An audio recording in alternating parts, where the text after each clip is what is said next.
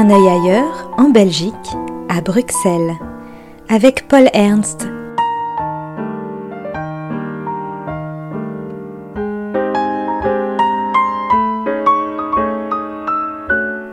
Pour un décrochage bruxellois.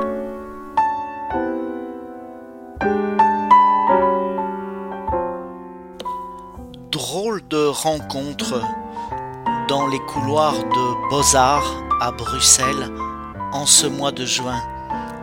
Alors que l'atmosphère vaguement inquiétante du confinement vous colle au basque et vous empêche presque de respirer, étouffe, en tout cas, le monde de la culture. Vous êtes transformé en corsaire, en aventurier masqué de ce monde nouveau où le souffle de l'autre devient une menace. On vous a hydroalcoolisé les mains, et vous tombez nez à nez avec une vingtaine d'automates aux yeux exorbités, à l'allure hiératique inquiétante. L'un qui prépare la pizza, cet autre qui façonne une cruche sur son tour de potier.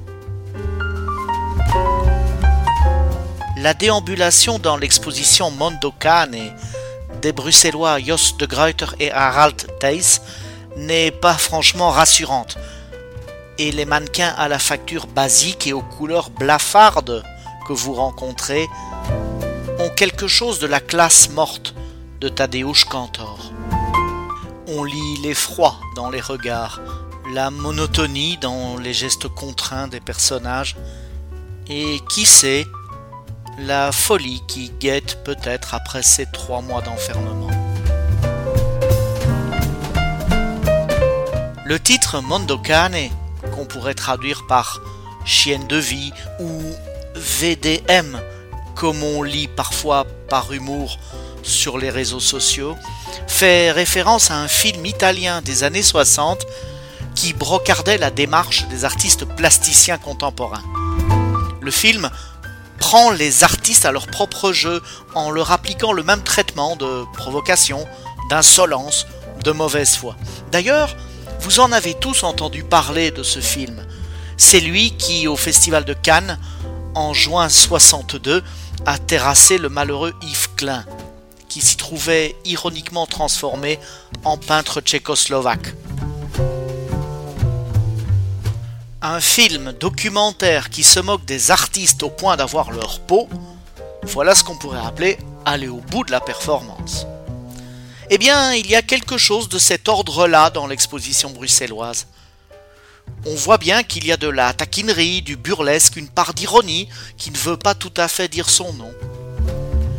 L'expo ne fait d'ailleurs pas assez de cas du site internet dédié, où de courtes séquences racontent un monde dans lequel les gens posent des gestes idiots, dépourvus de sens, ou bien sombrement cruels.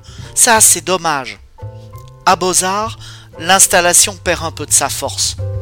Il est vrai qu'elle doit être resituée dans son contexte, celle du pavillon belge de la Biennale de Venise en 2019, où le projet a d'ailleurs décroché une mention spéciale du jury. Elle devait comporter, dans la déambulation entre de multiples propositions variées, une dimension percutante que Beaux-Arts a du mal à restituer. Et en cette fin de mois de juin, où tout le monde soulève une paupière pour peut-être reprendre vie, la Flandre, puisque ce sera son tour, a annoncé que l'artiste Francis Alice incarnerait le pavillon belge à Venise en 2022. Alice est connu pour des interventions dans l'espace urbain au Mexique où il vit, de lentes performances qui cherchent à dire quelque chose sur l'espace social et les interactions entre les individus. À la biennale, il reviendra sur une période qu'il a passée à Mossoul en 2017. Et ce voyage l'a amené à se questionner sur le rôle et la démarche de l'artiste face au conflit dans lequel il baigne.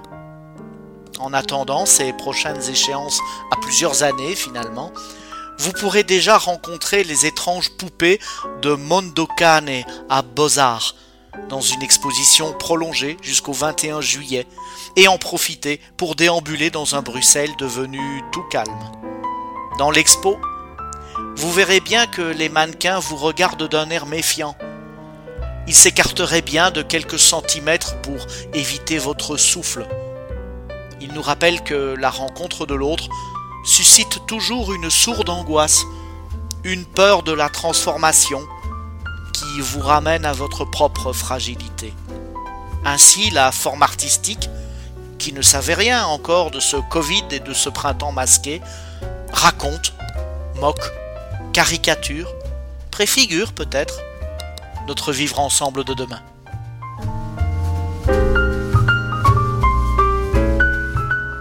C'était Décrochage bruxellois avec Paul Ernst. Une exposition vue de Belgique à retrouver aussi en podcast.